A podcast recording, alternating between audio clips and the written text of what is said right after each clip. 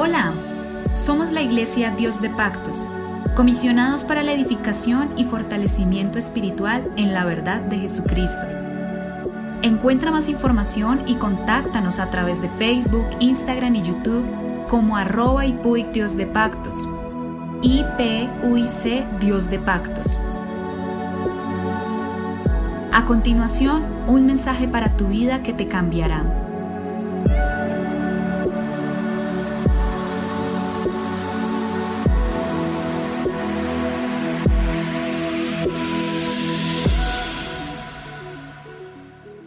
El Señor Jesucristo les bendiga. Les habla su pastor Héctor Damián. Somos la Iglesia Pentecostés Unida Internacional.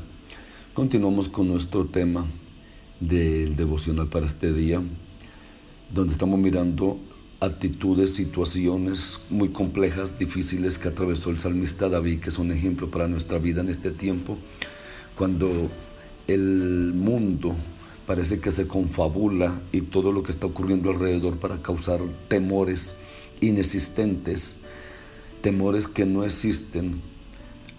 Por eso el salmista David eh, escribe que el Salmo 91 no es de David, sino de otro escritor, pero allí el salmista escribe muy claramente, aunque ande en valle de sombra de muerte, cuando uno lee ese texto, andar en valle de sombra de muerte, se está dando cuenta uno que no es una realidad que está pasando en la vida de uno.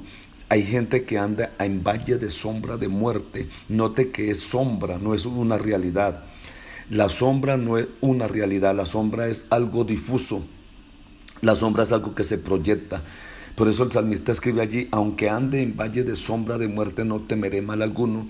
Y muchas veces el diablo quiere meternos en esos valles de sombra de muerte, algo inexistente, pero que asusta, que desespera, que coloca en nuestra mente deseo de huir, de correr. Y no es así. Es valle de sombra de muerte, es algo inexistente, algo que no es real. Y debe de entender usted eso, que hay cosas y temores en nuestra vida que no son reales, hay angustias en nuestra vida que son inexistentes, son creados muchas veces por nuestra mente y, y son creados por nuestros temores, nuestras angustias por cosas que nosotros imaginamos que pueden ocurrir, que pueden pasar, pero son situaciones de las cuales Dios muchas veces nos guarda y nunca ocurre nada en nuestra vida. El salmista David, después de un comienzo brillante sirviendo en el palacio del rey, llega un momento en que tiene que huir, salir corriendo del palacio, pierde su trabajo, pierde a su mujer, Mical, la hija del rey, huye de la ciudad y empieza a vivir un tiempo de gran soledad, mucha soledad. Cuando el rey se organiza y envía soldados a, detenerlo, David también sufre acoso. Parece que no se puede fiar de nadie, que las mismas paredes tienen oídos, parece que todo el mundo lo estuviera persiguiendo y así ocurre cuando estamos en problemados, cuando estamos en situaciones difíciles, parece que todo el mundo nos persiguiera.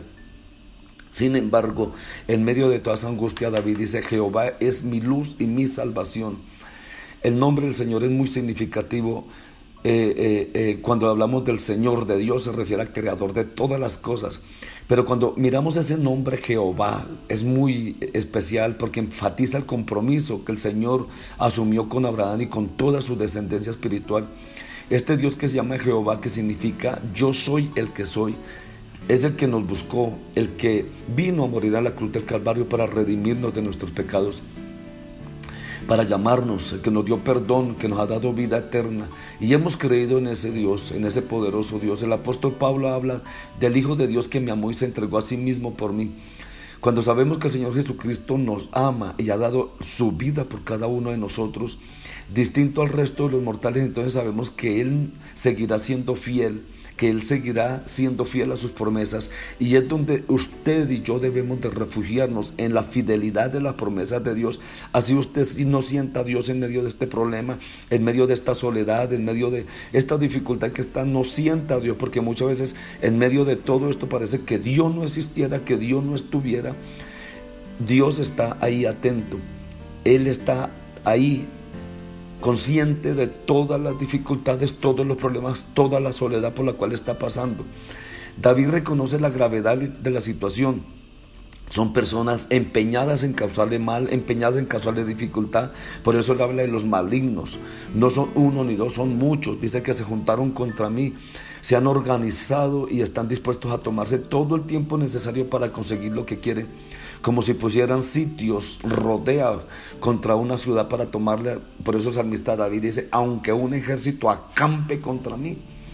Como quien dice, si todo el mundo me quiere rodear, no me importa y desean ensañarse contra él para quitarlo de en medio definitivamente. Pero él dice, para comer mis carnes, aunque un ejército acampe contra mí, no temerá mi corazón. Aunque contra mí se levante guerra, yo estaré confiado. David encuentra paz en el Señor a pesar de sus temores también fundados, porque David no era temores que estaba imaginándose él, sino era real. Saúl persiguiéndole para matarle, Saúl mandándole soldados para matarle, eh, el ejército queriendo matarle, tenía enemigos de la misma clase sacerdotal. Bueno, había problemas fuertes para David, o sea que David no tenía temores infundados, sino eran temores reales. Y esto nos anima a pensar que nosotros también podremos. El salmista se consuela recordando que son muchos enemigos, pero a pesar de todo ellos tropezaron y cayeron. Quiere decir que fracasaron en sus intentos. El rey Saúl falló el blanco cuando le arrojó la lanza para estacarlo cuando estaban comiendo allí en el comedor con todos los la familia real. Los filisteos no lo mataron cuando Saúl lo envió a la batalla esperando precisamente eso, que los enemigos le quitaran la vida. Cuando el rey envía soldados para sacarlo de la cama y llevarlo preso, su propia mujer, la propia hija de Saúl le avisa y se escapa por una ventana. Cuando llegan otros soldados a la aldea del viejo profeta Samuel con quien David se había refugiado, Dios cambia la actitud beligerante de ellos en una alabanza al Señor. Una vez tras otra David se ha salvado de, de puro milagro porque Dios ha obrado, sus enemigos no han logrado sus siniestros propósitos.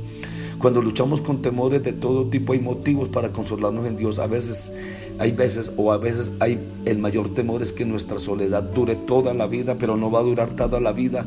Si en verdad conocemos al Señor por medio del Señor Jesucristo, sabemos que Él nos se ha comprometido con nuestro bien y Él terminará la obra que pensó en nosotros y usará todas las cosas que nos ocurran para adelantar su proyecto. Muchas veces cosas que están pasando en su vida son cosas que están siendo usadas para madurarle. Son cosas que están siendo usadas para que usted aprenda a tener una vida mucho mejor. Son cosas que Dios está usando para eh, eh, fortalecerle internamente. Además, si pensáramos en lo peor que pudiera pasar, hemos de decir que aquello que no ha sucedido todavía, lo peor será que nos mataran. O si estamos aquí dando vueltas del asunto, quiere decir que no hemos muerto todavía y que estamos vivos y que aún tenemos oportunidad de seguir adelante.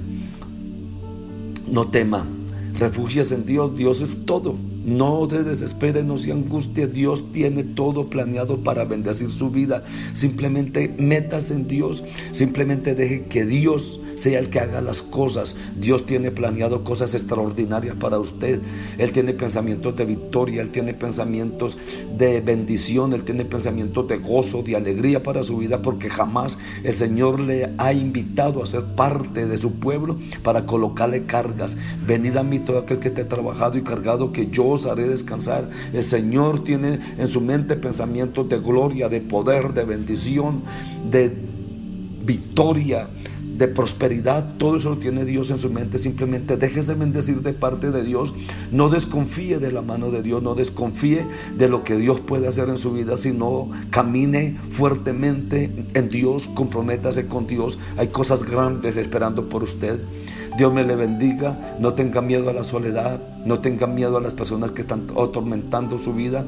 No tenga miedo a personas que están tratando de perseguirle en el trabajo, en el hogar, en el estudio, en la iglesia misma. No, refugies en Dios, refugies en Dios. Dios es nuestro refugio, Él es nuestro amparo y nuestra fortaleza, nuestro pronto auxilio en la tribulación. No tenga temor, Dios le ama, está con usted en el nombre de Jesús. Les habló su pastor Héctor Damián. Somos la Iglesia Pentecostés Unida Internacional en Colombia, siempre predicando la verdad. Mañana continuamos. Dios les bendiga.